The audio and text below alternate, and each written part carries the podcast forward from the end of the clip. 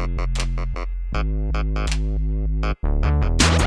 не качки и не выскочки, волейболисты и волейболисты. Всем привет! В эфире шестой выпуск подкаста «Стык слева». С вами Дмитрий Березин. Неделя прошла с момента последнего выпуска, выпуска с Тодором Скримовым. Я нахожусь в Красноярске, где, собственно, и пообщался с доигровщиком красноярского Енисея. За эту неделю произошло довольно много. Прошел клубный чемпионат мира, где «Зенит», наверное, по-другому не скажешь, провалился потому что этот клуб всегда привык ставить перед собой максимальные задачи. Уже в ходе турнира или там сразу после него Владимир Олегна высказался, что этот турнир, конечно, был не вовремя для Казани, он был не нужен казанскому «Зениту», но поехать пришлось, чтобы сохранить хорошие отношения с Международной Федерацией волейбола. А, ну что, Казань действительно не смогла взять ни сета у основного состава сильных клубов. Это Сады Крузера бразильская и Люби Чевитанова, все хочется назвать ее Мачератой. А, когда Люби выиграл первый сет там в группе у Зенита, довольно легко, можно сказать, разгромно, посадил на банку Де Джорджи своих лидеров и вот уже бодались со вторым составом казанцы. А, плохо принимали, провально принимали, серийно ошибались, э, Соколов не мог найти свою подачу, очень плохо подавал. В принципе, вот такие вот итоги. Конечно, может быть, какую-то пользу извлекут из этого казанцы. Посмотрели сейчас они себя на фоне сильнейших клубов мира. Это было, думаю, интересный опыт. Ну, конечно, физически, физически очень устали, умотались казанцы. Потом поехали в Бельгию на Лигу чемпионов. Все вроде складывалось сначала неплохо, но затянули игру.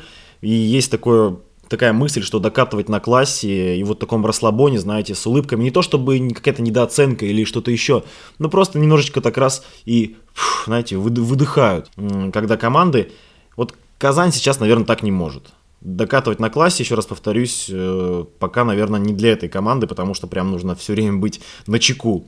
Ну а для Моосейка это, конечно, может быть главная победа в сезоне, обыграть такой топовый клуб на глазах у своей публики в таком драматичном матче 0-2 проигрывая. Но это очень здорово, поздравляю эту команду, всегда, ну, честно так, по-хорошему, ну, как можно еще радоваться, естественно, по-хорошему, э, рад я за такие команды, которые за счет общей игры, какой-то защиты вырывают у лидеров партии очки и победы. Здорово, молодцы, хороший пример. Дальше, если к Лиге Чемпионов обратиться, был еще один провал сенсационный. Кемеровский Кузбасс проиграл, ну, наверное, самой слабой команде в группе. Но есть у меня свое мнение по этому поводу.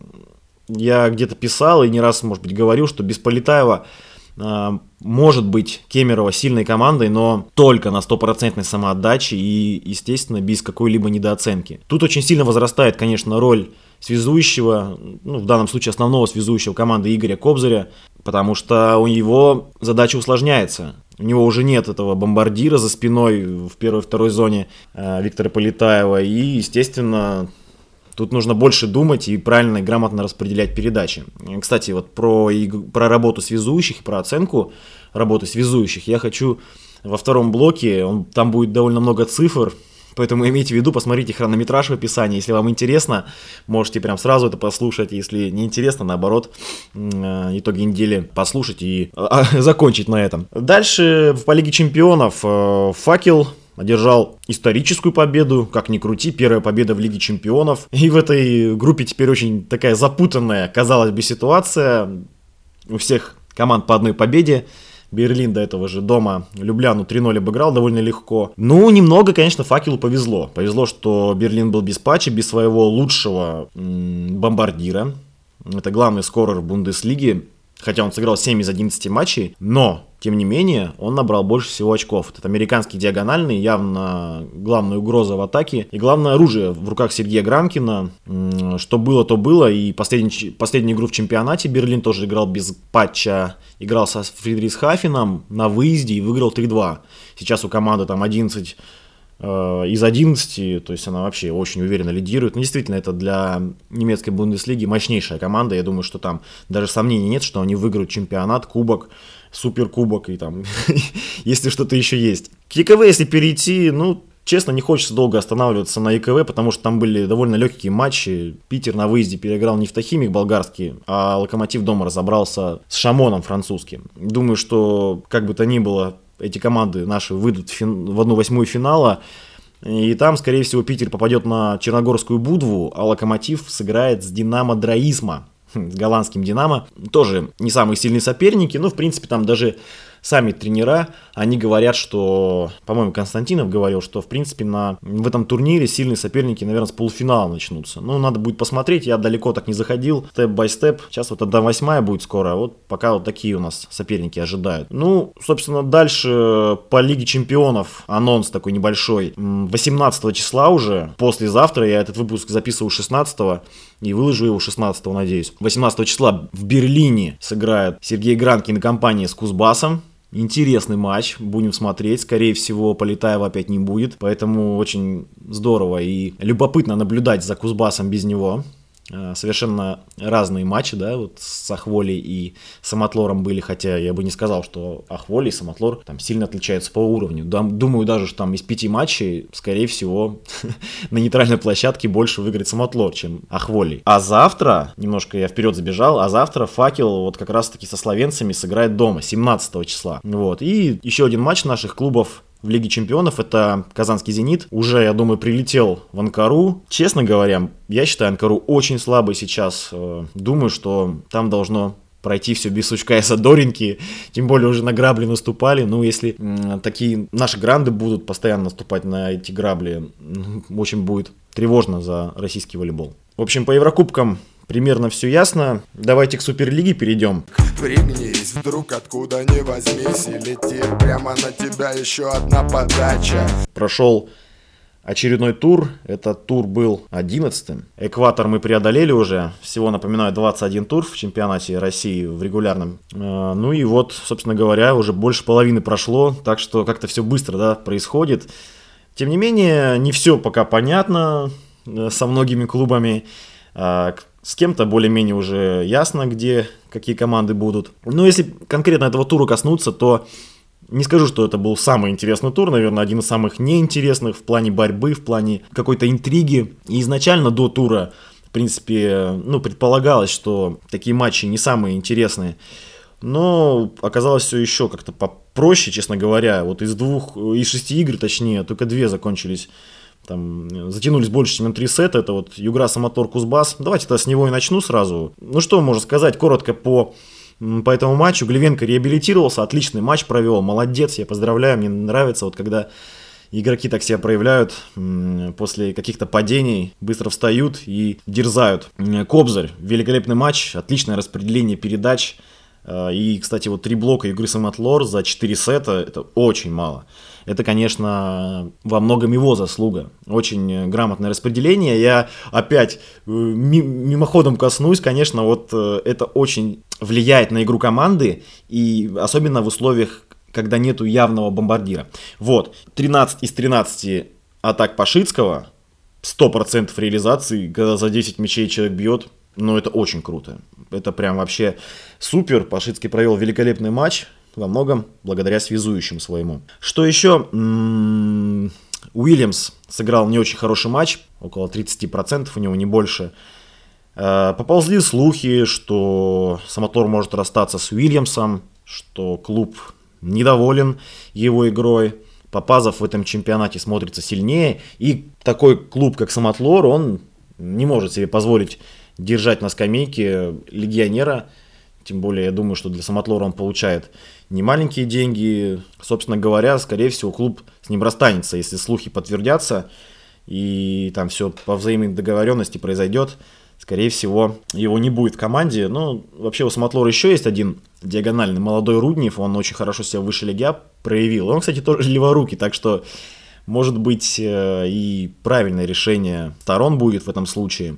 Не думаю, что Уильямс э, испытает какие-то проблемы в поиске работы, потому что он очень много на международной арене играл, многие его видели, да и в Польше он поиграл, собственно говоря, он точно найдет себе клуб, даже не сомневаюсь. Идем дальше, Ново Белгород, казалось, что этот матч станет, наверное, самым интересным, а, и заруба будет хорошая. Я лично ожидал минимум 4 сета, не знал я, честно говоря, что Багрея привлекли э, к первой команде, он пасовал в технологии высшей лиги.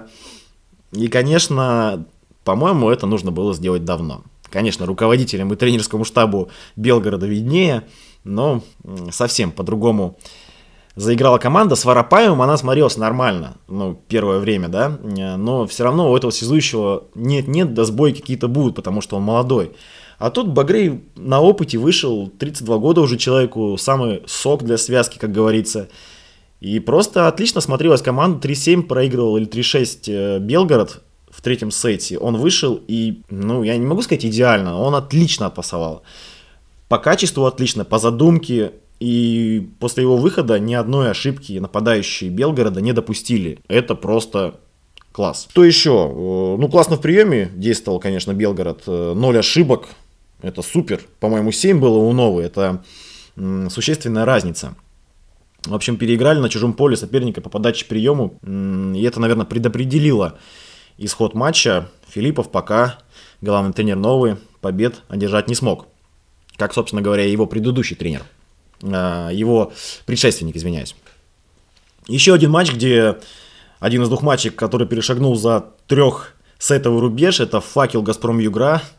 Сегодня вот прочитал у, у Алмаза Хаирова, что назвали его битвой, он назвал битвой бастардов его, там аналогии с Игрой Престолов. Честно, не знаю, не смотрю вообще это, но э, Сургут иногда, конечно, довольно часто радует какими-то интересными афишами своеобразными. А, ну, непосредственно к матчу перейдем. Было возможно, что этот матч станет интересным. И, собственно говоря, он был неплохим. А, потому что Волков, видимо, все-таки не успел восстановиться после травмы. Он сыграл отличный матч с Берлином в Лиге Чемпионов, выложился. И плюс, возможно, наложилось то, что не так много мотивации у него было, как перед первым матчем в жизни в Лиге Чемпионов. Я думаю, он к этому шел ну, очень давно. Он сыграл этот матч великолепно после травмы, наверное, лучший матч был после восстановления. Вот. А с Газпромом игрой, видимо, мотивации, возможно, так и не хватило, может быть, и физически как где-то себя чувствовал нехорошо. У него две ошибки в приеме, 45% атака, минус один по показателю полезности по системе плюс-минус. Это не, не прям провал, но как бы Богдан, извиняюсь, Богдан вышел и сыграл гораздо лучше. А, вот у него 50%, э, за 50% атаки из крайних перешагнул только Денис Богдан, у него 58%. То есть очень классный матч и 70% позитивного приема. Очень достойные цифры. В целом Факел выиграл подачу прием, причем прям в одну калитку. 67-19 у Факела и 28-8. Ну, совсем слабые цифры у Газпрома игры. И, конечно, все свалилось на крайнего. Все свалилось на, на Музая. 37 атак у него было. 46% показал результативность поляк. Не сказать, что прям плохие цифры, но и не супер. Потому что доигровщики, доигровщики сыграли вообще очень плохо. Они сыграли там меньше 40, по-моему, 33 или 35 процентов максимум у, у кого-то было из них, у Костыленко, по-моему. А, вот, собственно, это все и предопределило. Подача прием сейчас решает практически в каждом матче. Кто выиграет подачу прием, тот и выиграет матч. Очень редко бывает, когда происходит наоборот. АСК «Зенит», Шулепов признался, что очень хотел потрепать и затянуть борьбу Казань после э, длительной, длительной, длительного путешествия зенитовцев. Но Казань шикарно отподавалась. 11 эйсов и даже лучший либер Суперлиги, по крайней мере до этого матча был э, Сергей Мелкозеров, либера АСК. Он показал, наверное, самые, самые слабые цифры в этом сезоне. 33 позитива, 17 отличного и 4 эйса он получил. Э, доставили проблемы ему планирующей подачи Лихошорстова. И не сказать, что СК, в принципе, помимо вот приема, в целом команда, ну вот Либера плохо принимал, там и, собственно говоря, примерно у всех такие цифры не очень хорошие. В остальном неплохо действовала СК. У них 7 эйсов, допустим, за матч, 48% э, атаки общекомандной.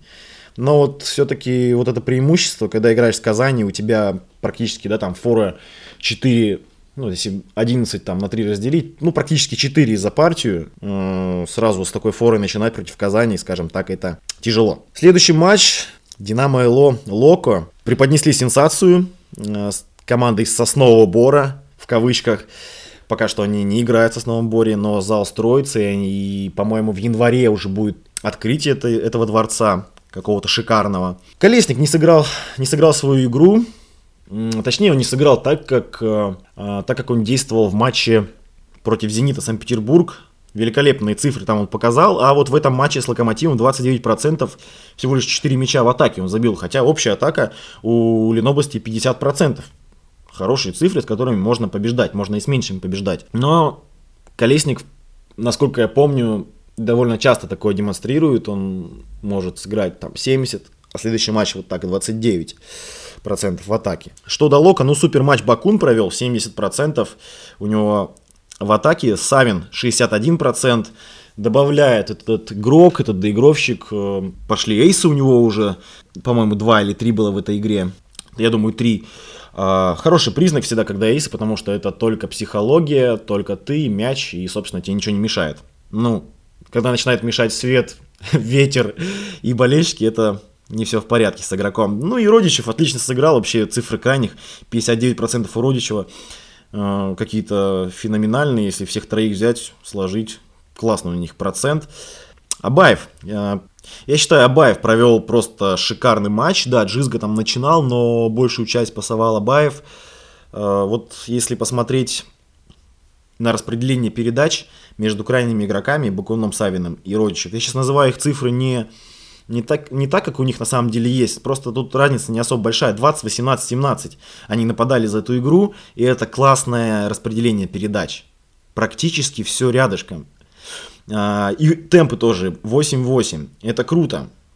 То есть разница между э, главным нападающим, да, кто больше всех нападал, Бакуном 20 у него, и между темпом 8, а, игроком, который меньше всего нападал, всего лишь 12 раз, это очень мало. И я вернусь к этому моменту э, в, следующем, в следующем блоке подкаста.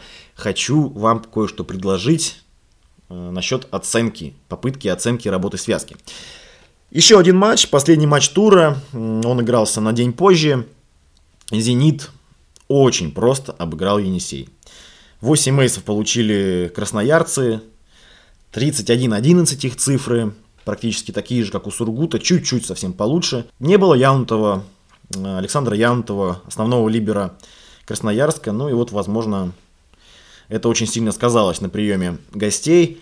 И, собственно говоря, такой прием, он вылился, как часто это бывает, э, в плохую атаку, 34%. Атака Красноярска, легкие 3 очка питерского «Зенита». Хватило даже 39% в атаке у Камеха и 36 у Дивижа. Там Грозер, конечно, хорошие цифры показал. Но вот такой игры доигровщиков хватило. Это был обзор последнего тура. В следующем туре, последнем туре этого года, 2019 Друзья, скоро Новый год, не забудьте купить подарки. Это немножечко, конечно, не в тему, но на всякий случай напоминаю, потому что я иногда забываю.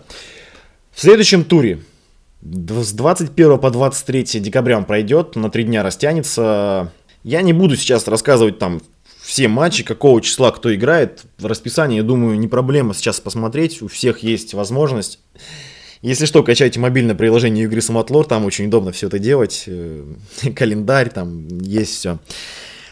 Самое интересное. Для меня самое интересное это Газпром игра Белгород. Тем более в свете того, что у Белгорода теперь есть Сергей Багрей, а с ним команда явно будет сильнее в ротации с Воропаевым. Я думаю, это уже будет немножко другое дело. Плюс просто огненный матч. Включайте, если хотите посмотреть на зарубы какие-то э, через сетку, на острые взгляды, возможно, на желтые, там, красные карточки. Да и просто на классный волейбол. Включайте Ленобласть Урал. Это будет супер матч. Я даже специально скажу, что он будет 21 числа. Мне просто сейчас э, красноярское здесь время. Он будет 8, насколько я помню, 8 часов по московскому времени. Вот. И еще, ну, теоретически может быть неплохой матч, если все будут в строю у Енисея. Может быть неплохой матч э, Енисей-Локомотив Новосибирск. Но это э, тоже еще вопрос, потому что ну, Локомотив какую-то великолепнейшую форму набирает к Новому году. Даже немножко жалко, что они не смогут принять участие в Кубке России. Я бы вместо Динамо, честно говоря, их поставил и посмотрел бы, как они смотрелись на этом фоне. Итак, это был обзор прошедшей недели.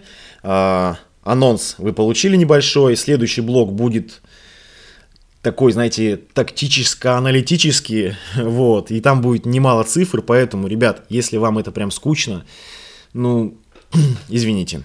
Идем дальше. Yeah.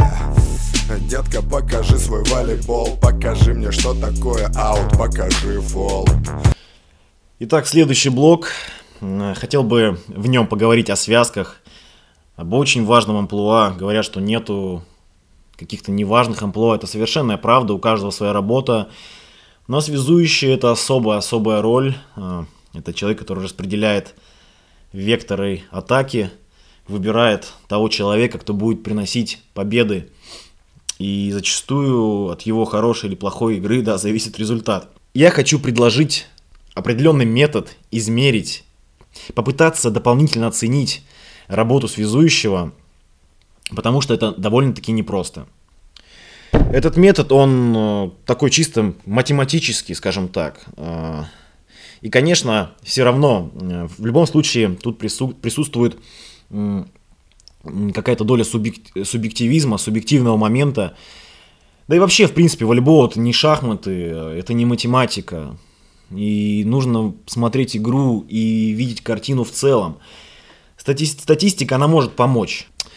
Мне э, пришла в голову идея, что неплохо было бы э, включить в оценку работы связующего на матче э, такой коэффициент распределения передач.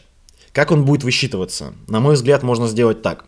Взять э, количество атак самого много, э, больше всего атакующего человека и меньше всего атакующего игрока. Вот, я э, сейчас на примере пяти команд примерно вот скажу, какие у кого цифры. Я беру пятерку первую, берем Питер. 25 у Грозера, 6 у Яковлева. Мы э, Яковлева делим на Грозера, да, 6 на 25, получаем коэффициент 0,24. 0,24 коэффициент у нас, у, ну, Порошин там практически полностью играл. Вот этот вот коэффициент, чем выше, то есть он должен стремиться, ну, примерно там к 0,5, да. А дальше вы поймете, что это в принципе реально. А, берем а, следующую, следующую команду, это Кузбасс, у Щербакова было 8 атак, у Глевенко и Подлесных по 22, да, ну то есть берем, получается, 8 делим на 22, получаем 0,36. Вот уже видите, на, на 12 сотых уже больше. У Кобзаря, то есть распределение передач было ну, очень хорошим. Казань. 4 у Лихошерстова, 24 у Соколова, коэффициент 0,16. Пока самый маленький, но не самый маленький. У Факела, у Калинковского 5, у Падера 32, коэффициент 0,15, даже меньше коэффициент. Я сейчас скажу, что тут э, можно, конечно, все от приема, там очень много, это не зависит от приема, но я, я к приему сейчас вернусь. Э, закончу просто последняя команда из этой пятерки, команда, возглавляющая турнирную таблицу, это Локомотив, и их распределение. У, Щербин, у Щербинина и Лызика было по 8 атак, а у Бакуна 20. Это лучшее соотношение в этой пятерке. 8 на 20 будет 0,4. 63% было у Локомотива прием. Великолепный прием, согласен, хороший. И можно сказать, ну вот, ну конечно, такой прием. Но у факела, у которого самое меньшее соотношение 0,15, да, между самым э, меньше всего атакующим игроком и больше всего атакующим игроком, у факела был прием еще лучше, 67%. И также можно, ну, пойти дальше, допустим, у Кобзаря, к примеру, был прием 52, э, у него коэффициент этот 0,36 распределение передач. Да, у Порошина был прием тоже 52, но у него коэффициент был значительно меньше. Такая вот идея, э, в общем, в сочетании, если, если брать всех нападающих, и крайних, и первых темпов, то я считаю, что нужно стремиться здесь к коэффициенту 0,5.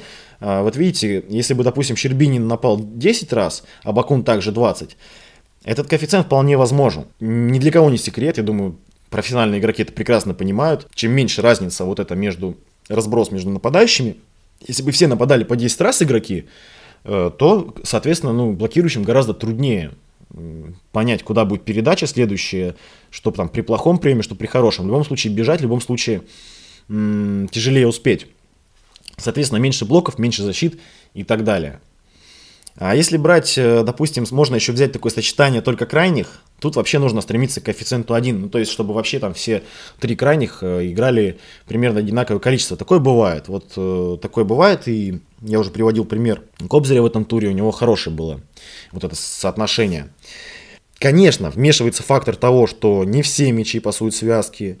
Надо в идеале брать атаку только с их передач, потому что то, что вот, э, вот эти цифры, которые я из статистики взял, это, естественно, все атаки абсолютно, там и либеры пасуют, и нападающие допасовывают. Хочу еще какие, кое-какие цифры привести, это примеры из матча сборных, это более-менее свежий финал чемпионата Европы Сербия-Словения, когда сербы выиграли 3-1, стали чемпионами. Так вот, у сербов, там подращанин, по-моему, меньше всех напал 5 раз, а 31 атака у Ковачевича была. Этот коэффициент 0,16. Ну, то есть он примерно как у Казани э, в матче с АСК. А у Винчича вот это соотношение, вот этот вот коэффициент был 0,36, то есть на 20 сотых больше. Там 11 и 30. 11 меньше всего игрок напал, 30 больше всего. Вот, хотя прием у Винчича был получше на 6%. Так вот, это ни о чем не говорит. Э, я к тому, что все равно самое главное побеждать команде. Самое главное победы, медали, очки и так далее. Но чтобы оценить работу связки, насколько его вклад был э, большим и как вот он именно сыграл, потому что у него нет вот этих вот процентов в атаке, да. А, поэтому я предлагаю такую систему, но это я еще не закончил, ребят, я еще не закончил. Я предлагаю взять эффективность связки, есть такой показатель, он есть на международных чемпионатах, у нас он никогда не высчитывается почему-то, на воле сервисе нет такого раздела. Я ковырялся там в Бундеслиге, отличный сайт у них, да, в принципе, практически у всех европейских чемпионатов отличные сайты, почему-то вот у нас э, нету такого. Есть волей-сервис, да, хотя бы что-то, какая-то статистика, но гораздо больше информации в, европейских чемпионатах, которые гораздо слабее, чем наш. Так вот, эффективность связки высчитывается из э, атак его команды. Берется количество результативных атак, минусуется атаки, попавшие в блок, минусуются атаки, попавшие э, в аут или в сетку, то есть ошибки, и делится все на общее количество атак. Получается тоже какой-то коэффициент, иногда это в процентах выставляют, можно коэффициент, ну то есть если э, 0,4, да, допустим, это 40%, чтобы просто вам было понятно. Я сейчас беру опять те же самые команды и беру и буду говорить вам тогда, наверное, в коэффициентах. Ну, вы сами будете понимать, что 0,4 это 40. Так вот, у Питера как раз 0,4 э, наиграл э, Игорь Порошин и его команда на 0,4 коэффициент в атаке. У Кемерова 0,59, это самые лучшие цифры, забегу вперед немножко скажу. У Казани 0,43. У Факела меньше всего эффективность атак 0.33. Ну, мы помним, я уже говорил про то, что Факел не очень хорошо атаковал. Вот, только у, у Богдана там за 50 вышло из крайних. И у Локомотива 0.43. Так вот, теперь я предлагаю скрестить два этих коэффициента, то есть э, коэффициент распределения передачи и коэффициент эффективности атаки. И что мы получаем? У Питера 0.64, у Кузбасса 0,95. Практически лучшее среди этих пяти команд распределение и офигенная хорошая атака позволила Кобзарю получить по моей, вер... по моей версии коэффициент 0,95. Это пятерка практически с плюсом. Один это ну, я думаю, примерно как идеал. Это практически был идеальный матч. Э, в плане передачи, естественно. Э, продолжаем дальше. Указание при, плюса, при плюсовки двух факторов 0,59, даже меньше, чем у Питера. У Антипкина ну, и Безрукова там он ненадолго выходил, 0,48 коэффициент получился. И у Локомотива Абаев, Джизга поровну э, пасовали вместе, но Абаев побольше, конечно. И вот у Абаева 0,83, тоже очень хороший процент. У него и, получается, коэффициент распределения хороший, и атака хорошая была у нападающих. Вот, я предлагаю вот таким образом попробовать оценивать работу связующего, и в этом туре, вот по моей версии, лучшую работу провел Игорь Кобзарь. Вот, ну и Абаев тоже с Джизгой очень хороши были в паре, великолепный матч провели они как связующие. Хочется еще добавить, что связка, это понятно, что у него его основная роль это пасовать. Но давайте не будем забывать, что связка это тоже игрок.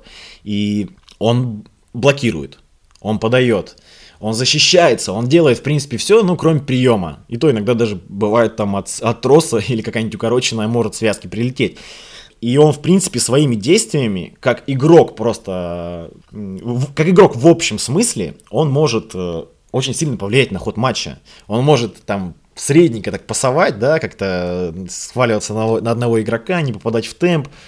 Но он просто выйдет, подаст, зачехлит один в один, Потом после этого пойдет подаст эйс в пятой партии. И ну что, какие к нему претензии? О том речь, что самое главное, что нужно побеждать. И нужно играть с душой и где-то включать интуицию. Потому что нападающий тоже, э, не буду говорить, что какие-то странные ребята, но это тоже люди. И порой для них передача там на один блок, даже хорошая, не то что э, тяжелее им забить ее, просто они почему-то вот ее не могут реализовать, а какую-нибудь какашку, там, извиняюсь за выражение, на трех блоках они забивают. День на день не приходится. Вот такие дела, вот такая вот попытка попробовать э, придумать что-то новое. Давайте обсудим, давайте обсудим э, где-то Пишите мне в инстаграм мой BR16, в телеграм-канале есть чат, Телеграм-канал также называется «Стык слева». Ссылка на него есть в описании профиля в BR16. Вот, там сверху, кто не знает. И там очень много ссылок, там много возможностей для, для прослушивания. Вот, есть еще, кстати, там такой, такой раздел «Донат». Вот, кто хочет как-то финансово помочь и возможно сделать выпуски более частыми, я с радостью приму от вас. Кстати, уже, э, уже один человек отправил мне свои средства, я выражаю ему огромную благодарность. Мне было очень приятно и прям окрылило немножечко меня это все дело. Дело вообще не в, тут не в сумме, но это нормально для меня, нормально для меня деньги. Человек из Казахстана. Казахстан, привет. Спасибо тебе за финансовую поддержку. Вот, поэтому, касаясь связок, давайте обсудим, приходите в чат, там будем обсуждать, там очень много народу уже, ну как, там 6, больше 60 человек, есть и игроки, и журналисты, и работники пресс-службы, куча народу. Мне было бы интересно подискутировать. Кстати, связки, если вы там за и хотите продолжить эту тему или наоборот против вот этой системы, тоже вообще без проблем. Заходите или в чат, или мне прям ищите мой номер, звоните мне, обсудим, или даже на подкаст приходите, что еще лучше, пообщаемся насчет э, вашей, нашей работы. Я-то тоже пасую вообще-то, хоть и ЛВЛ. Друзья, всем спасибо за выпуск. Э, подписывайтесь, комментируйте, пожалуйста. Мне очень важна обратная связь. Я там под конец года сделаю кое-какие опросы. Пожалуйста, не, не игнорируйте, не проходите мимо, потому что мне очень важно знать, что вам заходит, что не заходит по хронометражу, по, э, по самой специфике, что вам интересно. Какие выпуски, когда я один, когда я с кем-то. Это очень важно знать. Сейчас я, как вы видите, постоянно варьирую и постоянно-постоянно что-то пробую. Потому что как по-другому? Как по-другому можно понять, что интересно вам и какой формат тоже для меня самого, в принципе, оптимален. Всем спасибо, это был шестой выпуск подкаста «Стык слева». Слушайте меня дальше. Стык слева. Это игра для тех, кто руки не держит в карманах Для тех, кому правила напоминать не надо В нее играют повсюду, во всех странах Под волейбол двигай своим задом